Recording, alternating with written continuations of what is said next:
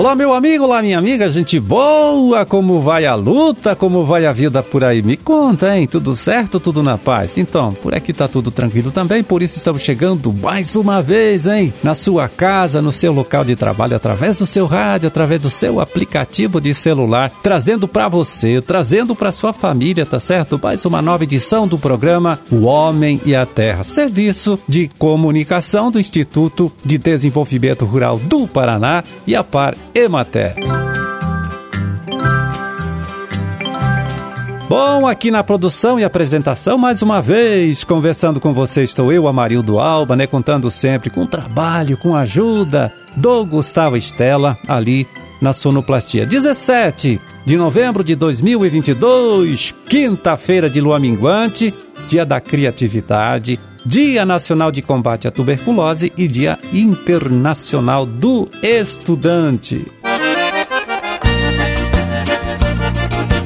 Bom, e amanhã, sexta-feira, hein, os técnicos do Projeto Grãos, aqui do Instituto IDR Paraná, vão realizar duas reuniões do Giro Técnico da Soja. Né? Pela manhã, o encontro será em Santo Antônio do Paraíso, na Fazenda Santana, né? E à tarde em Sertanópolis, na propriedade do agricultor Agnaldo Rossato, que fica na comunidade Água do Cerne.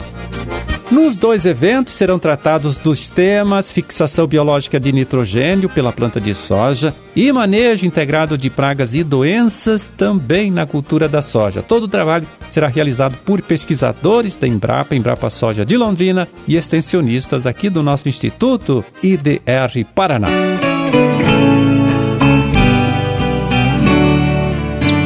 Bom, e agora quem chega aqui para colaborar com o nosso trabalho, né, é o pesquisador Luiz Antônio Dená Penha, do IDR Paraná de Londrina, lá da estação de pesquisa. Ele que vai falar sobre o controle de ervas daninhas na agricultura orgânica, apresentando aqui para gente algumas estratégias de manejo dessas plantas invasoras que podem servir, viu? Também para você, meu amigo, né? Você, minha amiga, que lida, que trabalha aí com a agricultura convencional. Vamos ouvir. Então, nós não temos né, um herbicida natural para usar na agricultura orgânica e aí a gente vai ter que trabalhar de forma a melhorar ao máximo a eficiência dos sistemas de controle de planta daninha, né, ou plantas invasoras, como o pessoal gosta de chamar. Então, não é que vai ter um sistema especial para a agricultura orgânica, né? A gente vai ter lá uma capina, um cultivador, né, algum sistema de controle igual, mas a estratégia, a forma de conhecer como as plantas daninhas impactam e como manejar elas é que vai ter que ser muito bem trabalhado na agricultura orgânica porque realmente não vai ter herbicida. Então a gente vai ter como referência a questão do manejo. Se eu fizer sempre o mesmo manejo, eu vou selecionar plantas daninhas adaptadas daquele manejo. Não importa qual manejo seja, seja herbicida químico, seja revolvimento do solo, eu vou selecionar plantas.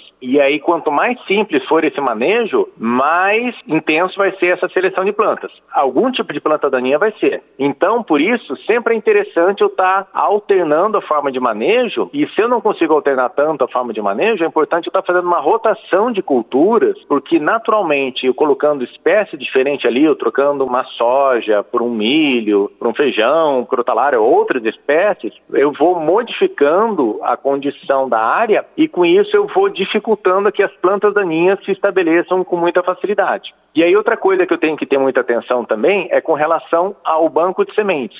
Toda a área ela vai ter uma quantidade de sementes ali que foi colocada anterior e eu tenho que trabalhar para que não só as plantas daninhas não façam competição com a cultura que está ali produzindo, seja uma soja, milho, feijão, como também que elas não produzam sementes, mesmo fora da época de produção. Porque toda semente que a planta daninha produzir, ela vai ficar no solo e ela vai emergir em algum momento. Daqui um mês, daqui um ano, daqui a três anos. Então eu tenho que trabalhar para diminuir esse banco de sementes, senão eu vou ter problema, né? Isso é garantido. Então eu tenho que trabalhar não para manter o solo limpo, né, de planta, mas sem planta daninha produzindo semente. Por isso as plantas de coberturas, as plantas que vão estar nas entrelinhas, né, elas devem ser pensadas de uma forma que faça uma composição desse sistema, né, adaptada à condição aí, ao, ao cultivo, à cultura que está sendo trabalhada, para que eu não permita que as plantas daninhas ocupem esse espaço. Então, ou o agricultor ocupa esse espaço, ou a planta daninha ocupa. E aí ela vai produzir semente, que é o que a gente tem que evitar. Simplificadamente, né, ou rapidamente, seria essa a estratégia que o agricultor tem que ter para conseguir fazer um bom manejo de produção orgânica. E também não deixa de ser a forma como o agricultor convencional que usa herbicida tem que pensar também para diminuir os problemas futuros e a necessidade e o consumo de herbicidas.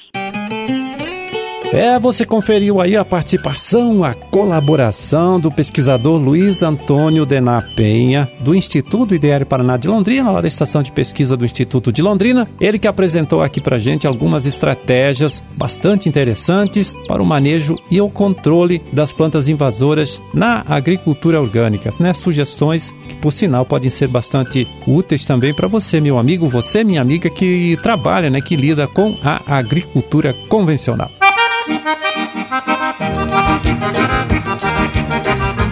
E vamos agora em ver como anda o mercado das principais hortaliças produzidas aqui no nosso estado, aqui no Paraná, né? Acessando o site da Ceasa. São os preços médios praticados nas unidades regionais da própria Ceasa ontem, quarta-feira, dia 16 de novembro.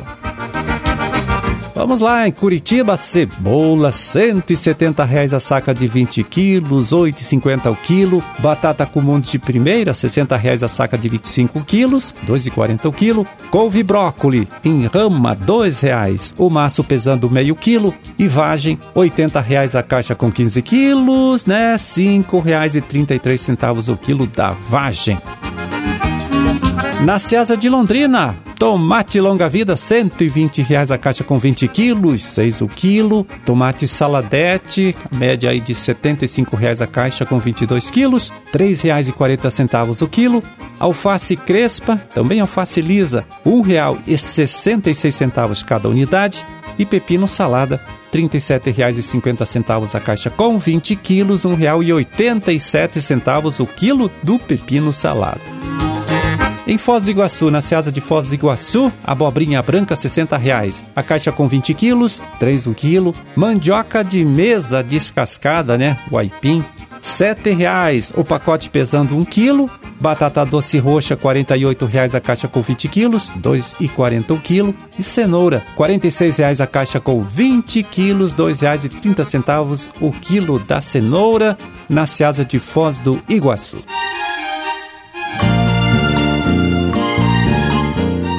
E olha só de hoje até sábado, dia 19, né, os técnicos do IDR Paraná, também da Prefeitura de Apucarana, junto com o pessoal da Câmara Setorial do Café, aqui do Paraná, realizam em Apucarana, tá certo? Um treinamento para mostrar como fazer a torra do café e também como avaliar a qualidade desta bebida, né? A qualidade do café. O evento acontece lá no mesmo local onde são realizadas as feiras do município e faz parte da programação que marca o encerramento do vigésimo concurso Café Qualidade Paraná, né? Concurso deste ano que terá o resultado divulgado neste próximo dia 24 de novembro, também na cidade de Apucarana. Pois é, agora vamos ver, né, como deve ficar o tempo neste restinho de semana. Veja bem, olha, tempo firme, tá certo? Com sol em todo o estado até domingo pelo menos. Só deve mudar na segunda-feira, né, este tempo, quando temos a entrada de uma nova frente fria capaz de provocar chuvas, chuvas não muito fortes nas várias regiões aqui do nosso estado. Até na quarta-feira, tá certo? Essa condição de chuva até na quarta-feira desta próxima semana. Como disse, serão chuvas fracas, não passando de 10 milímetros, né? Chuva bem fraquinha mesmo, na maioria dos lugares, na maioria das regiões. Claro, tempo firme, tempo de sol e a temperatura também sobe né, em função desta condição, chegando no domingo até a máxima de 33 graus em Foz do Iguaçu, Campo Mourão, Paranavaí, Maringá e Londrina, e entre 25 e 27 graus no centro-sul do estado, que pega aí as regiões de Ponta Grossa, Curitiba, Irati e Guarapuava. Pois é, terminamos o nosso trabalho de hoje. Vamos ficando por aqui desejando a todos vocês aí uma ótima, hein? Uma excelente quinta-feira e até amanhã quando estaremos aqui de volta mais uma vez em conversando com você, trazendo para você, trazendo para sua família, para todo mundo aí, tá certo? Mais uma nova edição do programa O Homem e a Terra. Um grande e forte abraço para todos vocês aí, fiquem com Deus e até lá.